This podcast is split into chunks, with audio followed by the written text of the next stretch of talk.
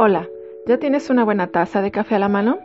Soy Fernanda y esto es Tónico para la Perfección, porque ser perfecto nunca va a estar de moda.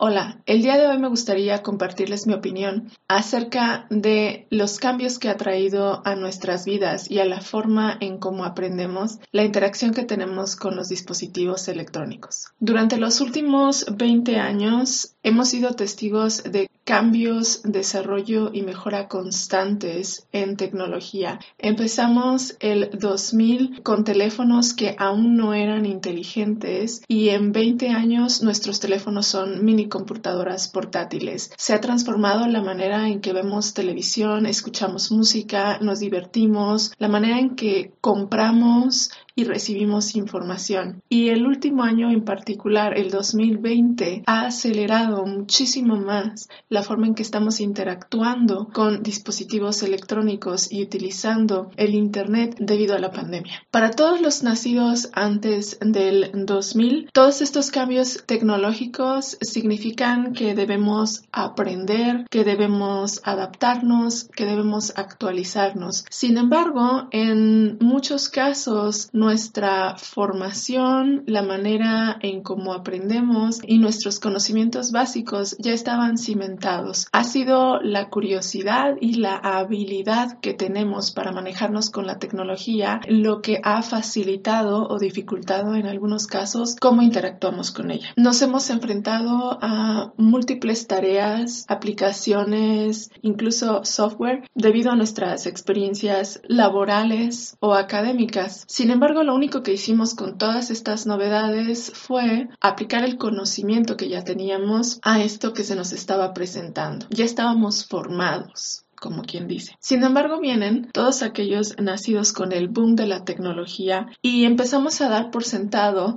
que estas nuevas generaciones iban a usar la tecnología casi de forma intuitiva, que para ellos estar frente a un dispositivo electrónico, a una computadora, a una televisión inteligente, iba a ser orgánico. Ciertamente se la pasan pegados a los dispositivos electrónicos desde edades muy tempranas y eso es muy preocupante, pero si analizamos el uso que le dan a los dispositivos es en lo principal como entretenimiento y comunicación con otros. Los usos prácticos o académicos quedan relegados para la escuela si el caso lo requiere. Ahora bien, en mi experiencia como maestra me he dado cuenta de que estos chicos que han nacido con el boom de la tecnología y que se supone deberían de ser muy buenos manejando dispositivos electrónicos batallan muchísimo. Tienen problemas al utilizar herramientas de búsqueda, no solamente porque no crecieron interactuando con enciclopedias o diccionarios, sino que no encuentran en muchos casos los términos, palabras clave, las combinaciones de información que los pueden llevar a los datos que necesitan. Software o aplicaciones académicas les son difíciles. Cada vez que los expones a un nuevo programa académico, a una nueva plataforma, tienes que enseñarlos a interactuar con ella. A diferencia de los que no somos nativos digitales e interactuamos solos con las plataformas y aprendemos solos a usarlas. Hay habilidades como la síntesis, la búsqueda o el pensamiento crítico que se están quedando atrás, que es muy evidente que aunque en muchos casos no es que falten, hay una laguna necesitan reforzarse, tiene que haber un trabajo detrás para que refuercen conocimientos y puedan manejarse solos de forma independiente. Llevamos ya muchos años, padres de familia, profesores, gente en general, comentando estas carencias. Para muchos de nosotros esto no es nuevo. Muchos lo habíamos notado. Estas dificultades, esta facilidad para estar entretenido, esta dificultad para trabajar con la tecnología. Pero mm, no quedaba más que en el comentario, en la crítica o muchas veces en la comparación con las generaciones anteriores. Hace unas semanas me encontré con un artículo muy interesante haciendo eco de la investigación de Michel de Mourget, un neurocientífico francés que asegura que el uso de los dispositivos electrónicos está afectando el desarrollo neuronal de niños y jóvenes. Y él se basa en lo observado en los cuestionarios aplicados en coeficiente intelectual que se habían llevado a cabo en, Europa y en países del primer mundo durante décadas y que habían arrojado el incremento del coeficiente intelectual de la población. O sea, durante décadas nos habíamos estado haciendo más inteligentes. Mm, había mayor em, acceso a la información, a la educación, se había estado haciendo mucho énfasis en el desarrollo de las, de las capacidades cognitivas, del pensamiento crítico, y, lo cual ayudaba a que este coeficiente aumentara. Sin embargo, en los últimos años, en estos mismos países se empezó a registrar una disminución. De Mourget no descarta ningún factor y dice que puede haber muchos em, factores emocionales, cognitivos, medioambientales que afecten a esta disminución. Pero el grupo que se ha estudiado se puede decir que es el más estable de todos porque es el que tiene un nivel socioeconómico estable, condiciones sociales estables, etcétera, etcétera. Y aún así esta disminución es preocupante.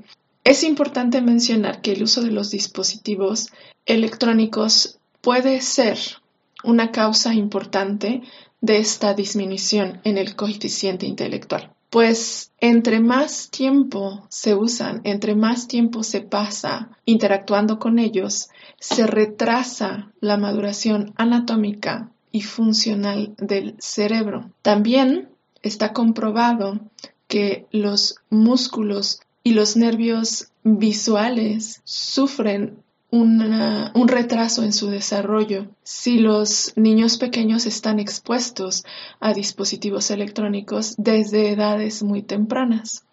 Las zonas que más se afectan son el lenguaje, la concentración y la memoria.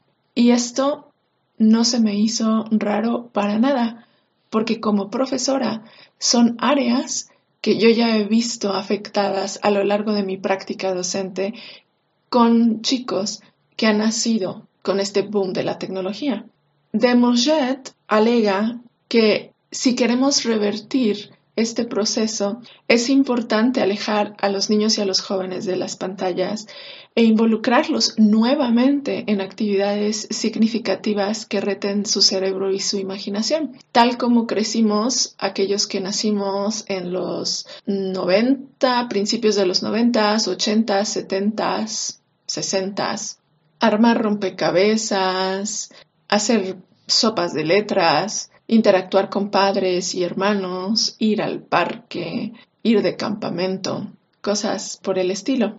hay que tener en cuenta que tener un dispositivo electrónico no es malo, es una herramienta de trabajo, de estudio, pero hay que saber usarlo. Y limitar nuestra dependencia y la de nuestros hijos. Para mí es muy claro que está llegando el momento en que tenemos que rescatar prácticas pedagógicas y sociales del pasado, aunque creamos que son obsoletas, porque realmente sirvieron. Y el hecho está que un porcentaje muy alto de la población vive con esas prácticas hoy en día e interactúa con la tecnología como resultado de la formación que recibió y al mismo tiempo tratar de discriminar y evaluar las técnicas de enseñanza y de crianza a las que estamos exponiendo a nuestros hijos con tanta tecnología. En algún momento, en muchos ámbitos, hemos llegado a decir que las pantallas alelan y se está comprobando que puede llegar a ser verdad. ¿Qué vamos a hacer como adultos responsables de las siguientes generaciones para que el efecto alelador de las pantallas se disminuya y que en vez de alelar las pantallas se conviertan en otra herramienta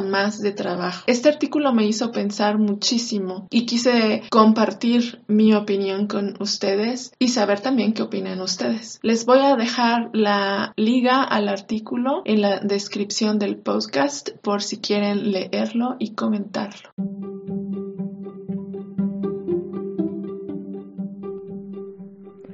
¿Quieres compartir algo? ¿Tienes preguntas o comentarios? ¿Te gustaría que habláramos de algún tema en especial? Sígueme y deja tus mensajes en anchor.fm diagonal tónico guion perfección o en Twitter en arroba tónico podcast. Ya puedes escuchar el podcast en diferentes plataformas. Así que, hasta la próxima.